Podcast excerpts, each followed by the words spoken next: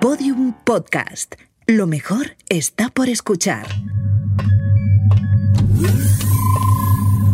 ¿Qué tal los pasajeros, Ruth? Los pasajeros bien. ¿Qué quieres decir? Nada. Ruth, nos conocemos. ¿Te preocupa algo? He estado consultando el panel de ruta antes de venir. ¿Y? No estoy de acuerdo con lo que vamos a hacer. ¿Y qué vamos a hacer? Yo se lo diré. Vamos a viajar a 1954, un año plagado de acontecimientos. Marruecos y Vietnam firman sus tratados de independencia. Mao Zedong se convierte en el primer presidente de la República Popular China y soviéticos y estadounidenses celebran las primeras reuniones sobre la prohibición de las armas atómicas. Y un gran año para la cultura. Elvis Presley graba su primer disco. François Sagan publica Buenos días Tristeza y Tolkien los dos primeros libros del Señor de los Anillos sin olvidarme de nuestro amigo Ernest Hemingway, a quien perseguimos en nuestro anterior viaje, que recibió el Premio Nobel de Literatura.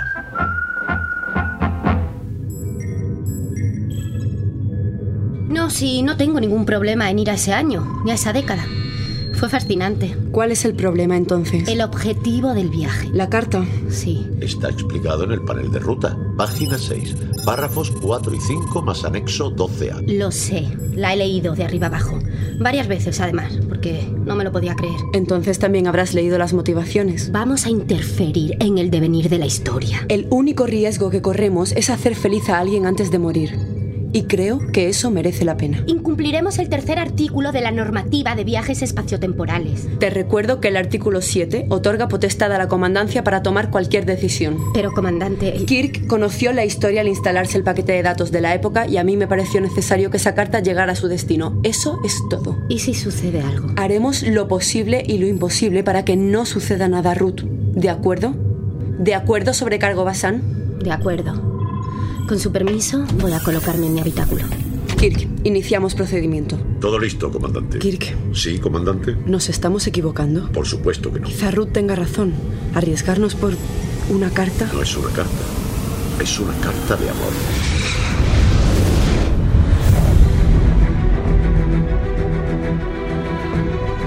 El ser humano ha tenido siempre un sueño que hasta hace poco parecía imposible. Viajar en el tiempo.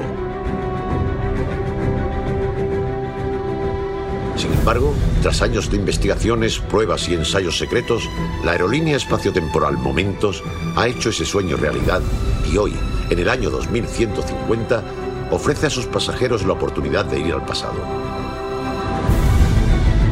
Mi nombre es Kirk y soy un robot, un robot de apariencia humana.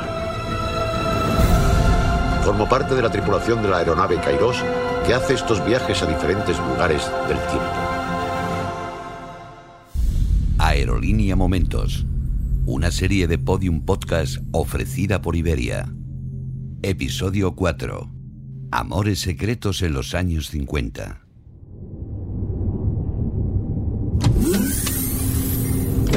Ya estamos llegando. ¿Alguna incidencia, Ruth? No, ninguna incidencia, comandante. Estaremos en el destino en 4 minutos y 22 segundos. Apenas puedo ver nada con esta niebla transtemporal. Yo te lo contaré. El vuelo MOM 344 de la aerolínea Momentos se aproxima a Madrid, la capital de España, en 1954. Estamos en plena dictadura franquista, superados los años más duros de la posguerra, con una rutina célebre en la época, la construcción de embalses. Ese año se inaugura el del Vado, tras 40 años de obras. El gobierno comienza un plan para revalorizar el turismo en la Costa del Sol. Nieva por primera vez en la historia en Huelva. Picasso pinta a las mujeres de Argel y Luis García Berlanga dirige Novio a la vista.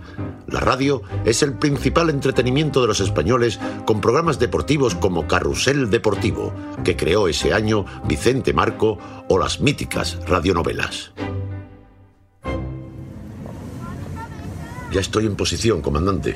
¿Estás seguro de que pasabas desapercibido? Por supuesto, llevo la vestimenta adecuada. Mides más de dos metros, Kirk. Así lo veré venir mejor entre tanto bajito. Vas vestido como en la época. Por supuesto, sobrecargo. Sin sombrero, porque durante este periodo los hombres en España ya no solían llevar, el traje estrecho y el abrigo en forma de saco. Llevo además camisa blanca y corbata sin dibujo e introduzco cada 42 segundos un cigarrillo de picado fino superior en la boca. No seas tan estricto con la frecuencia. Introduzco una variable de aleatoriedad, además de las comúnmente llamadas caladitas del final. Da igual, haz lo que consideres. Y no te olvides de modular tu entonación. Hacerla más humana. ¿Me parece bien así, por ejemplo, comandante? Perfecto. ¿No debería estar al llegar? Si el detector facial no falla, se está acercando. Perfecto, te escuchamos. Mucha suerte. No la necesito. Estoy programado para la excelencia. El azar no tiene nada que ver. Hasta luego, Kirk.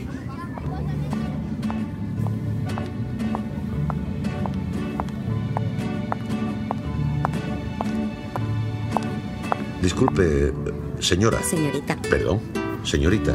Verá, esa carta que lleva en la mano, ¿qué le pasa a mi carta? ¿piensa echarla a este buzón? Eso iba a hacer si usted no se interpone. Verá, si lo hace con esos sellos, tardará mucho tiempo en llegar. Ya en eso no puedo hacer nada. Sí que puede. Así, trabajo yo en correos y telégrafos acaso. No, es usted artista, pintora, aunque ha hecho algunas esculturas en bronce, con poco reconocimiento. ¿Cómo sabe todo eso? ¿Es, es policía? ¿Policía? ¿Se refiere a gente de la seguridad pública, política o criminal? No, no está entre mis funciones. Digamos que tenemos amigos comunes. ¿Y, y quiénes son esos amigos? La mujer a la que va dirigida esa carta y que nunca la recibirá. ¿De qué me está hablando, caballero? Acompáñeme y se lo explicaré. No, no, yo no le voy a acompañar a ninguna parte. Pues yo la acompañaré a usted. Ya está, terminada. Si necesita más tiempo, puedo esperar. No, es suficiente. Solo quiero que ella sea consciente de que he sabido de su enfermedad. El resto ya no importa. Se alegrará de saber de usted. Pobre Mara, mi Mara. No sabía que estaba tan enferma. Hace muchos años que no nos vemos, desde que me fui de Nueva York. Lo sé. Por eso quería avisarla. Entonces, está en el hospital y... Sí, los dolores son cada vez más intensos y necesita atención permanentemente. Él la atiende. A su manera, Pues nunca me ha gustado esa manera. lo sé. Hay algo que no entiendo. ¿Cómo sabía usted que yo iba a enviar la carta? La mía, la primera. Los secretos no existen. Siempre encuentran una veta por la que escapar. Solo se lo comenté a... ¿Malditos poetas? ¿Qué pasa? Fue aquí, en el café de Gijón, en esa mesa donde escribí la carta, el pasado jueves. Estaba sentada sola hasta que los poetas me invitaron a su tertulia. ¿Y qué sucedió? Pues ya sabe cómo son esa gente. Te engatusan con su palabrería. Me vieron melancólica y me sacaron hasta las tripas. Como los pille, ¿No están aquí? no, no veo a ninguno. Deben de estar con resaca. Quizás tenía que haber ido a un lugar más discreto. Desde luego, seguro que fue Caballero Bonal con su maldita gracia gaditana o Ángel González entre whisky y whisky. No, no fue Caballero Bonald ni Ángel González. Pero relájese, nadie más lo sabe. ¿Está seguro? Segurísimo. Lo único importante es que esa carta llegue a su destino. Y yo quiero ayudarle a conseguirlo. Pero ¿cómo? Las cartas tardan lo que tardan. No, sí. La franquea para envío por avión. Por avión. Sí. Iberia ofrece este servicio desde hace algún tiempo. Y México es uno de sus destinos. Si lo hace, la carta llegará a tiempo a Coyoacán. Yo le daré la dirección del hospital. Basta con que nos acerquemos al Palacio de Comunicaciones. ¿Y cómo sé que puedo confiar en usted? Le doy mi sensor. ¿Perdón? Le doy mi palabra. ¿Cómo se llama, por cierto? Kirk, Kirk. Es inglés, apenas tiene acento. no. No soy de ningún sitio que usted conozca. ¿Qué está pasando? Los novelistas ya se han enzarzado en alguna discusión. ¿Pero por qué? ¿Quién sabe? Siempre están igual. Mejor vámonos. Te digo que eso es una metáfora. Que no, es un símil, Es una metáfora como la copa de un pino. como la copa de un pino. Otro símil. Dejadlo ya. Pidamos unas copas y cantemos hasta el amanecer. ¿A este qué le pasa? Desde que ha estado en Nueva York está insoportable. Oye, ¿es cierto que fuiste en avión? No, no, no, no, no. En avión no. En el Super Constellation. Lo llaman el Hotel de los Cielos. Hasta me plancharon la camisa. Oye, ¿y ¿qué hiciste en Nueva York? Una noche me crucé con Lauren Bacall. ¿La vaca? ¿Y qué le dijiste? Si me necesitas, Silva. ¿Y qué te contestó? Nada, se lo dije en español, así que no se enteró. Eres inocente como un colibrí. Ah, bonita metáfora. ¡Es un símil! Qué curioso medio de locomoción. Tenía toda la información sobre él, pero montarse es tan diferente. ¿Cómo dice? ¿Que nunca había montado en tranvía? Eh, Sí, por supuesto, pe- pero no de este tamaño. Ha de visitar Lisboa, su tranvía es maravilloso. Estuvimos buscando a Hemingway la década pasada, pero no llegué a montar. Ha dicho Hemingway. Eh, que- creo que esta es mi parada. Ha sido un placer. El placer ha sido todo mío. ¿Me promete entonces que la carta le llegará? No estoy configurado para prometer. Nunca había conocido a un hombre como usted. Tan fino, tan exquisito, preciso, delicado, refinado, tan gentil, tan gallardo, tan... ¿Metálico? La carta llegará. Claro que llegará. No sé cómo se lo podré agradecer. Ella lo hará. Eso es lo único importante. Adiós, Kirk. Adiós. Y enhorabuena por la exposición del año que viene en la Galería Artemisa. ¿Exposición? N- No, no tengo preparada ninguna exposición. Kirk, he visto un atisbo de humanidad en ti. Es por esta voz, de la que por cierto ya me estaba cansando. No, no es la voz. Eran las palabras y la manera de decirlas, con tanta ternura. Ternura. Para mí eso no es más que una cualidad de filete, una arqueología alimenticia. Ya. ¿Vienes para acá? Sí, me teletransportaré en un rato. Antes voy a dar un paseo por el Parque del Retiro. Un paseo por el retiro al atardecer. Ujú. Seguro que sigue siendo un robot. La Casa Azul de Frida Kahlo y Diego Rivera, Coyoacán, México. ¿Sí? Frida, soy yo, Diego.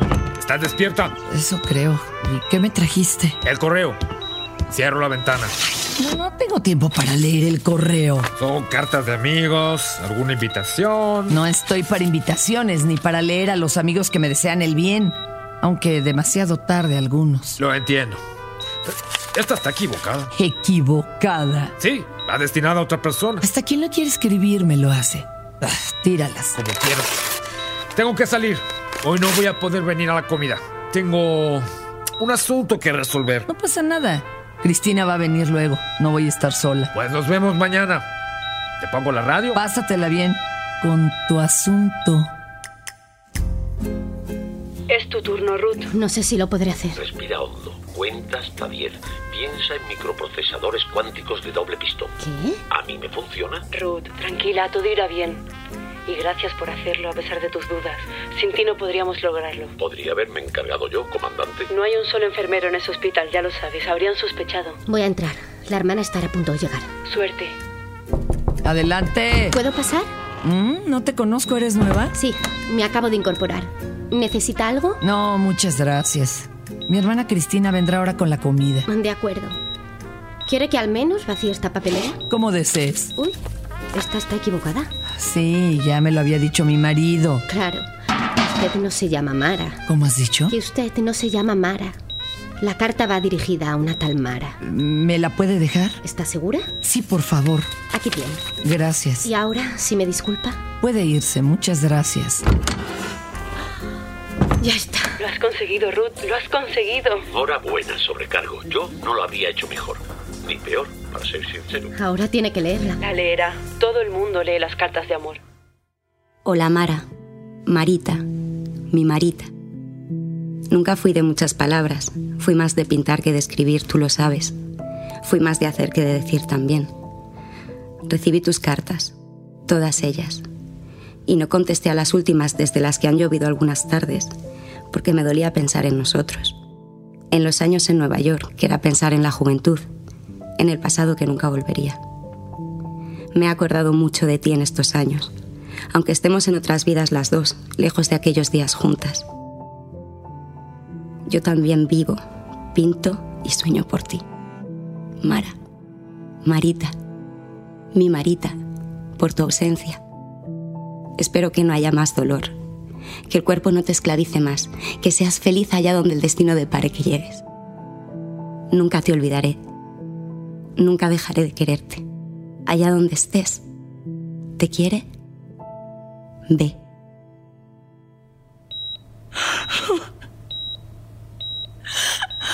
Frida, Frida, ¿qué te pasa?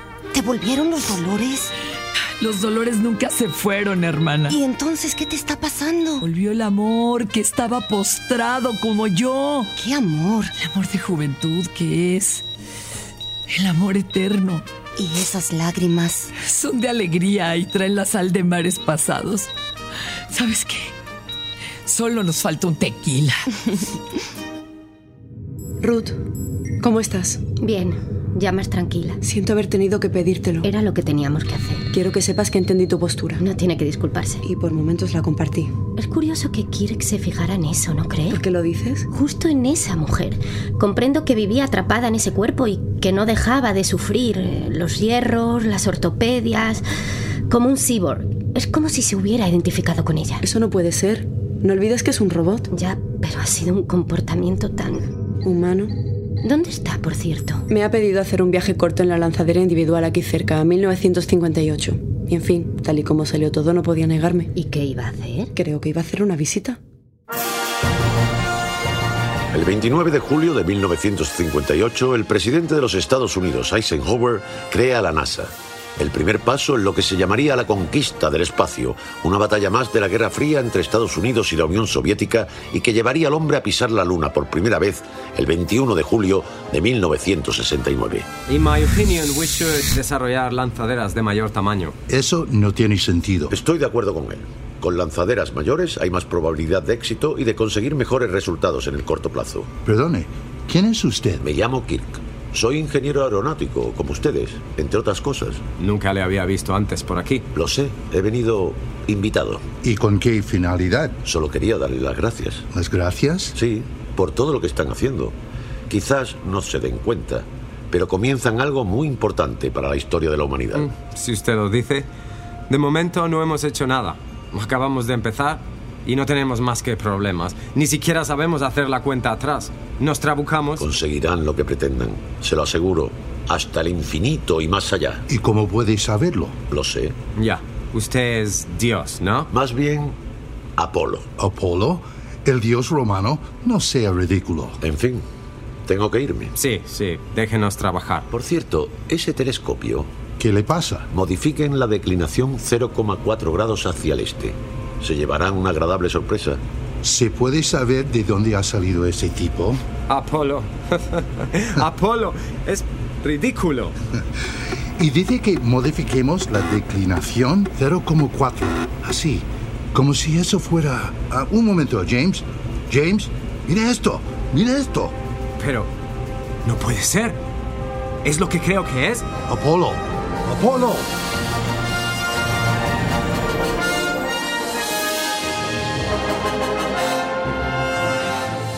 Aerolínea Momentos, una serie dirigida por Miguel Martí, con guión original de David Barreiro, José Ángel Esteban y El Cañonazo Transmedia. Realización sonora de Pablo Arevalo. Producción David Tomillo. Con las voces de Antonio Dechent, Macarena Gómez, Ingrid García Johnson, Carolina Bona, Jeff Espinosa, y Raúl Pérez, entre otros. Una idea original de María Jesús Espinosa de los Monteros y Jimena Marcos de Llano.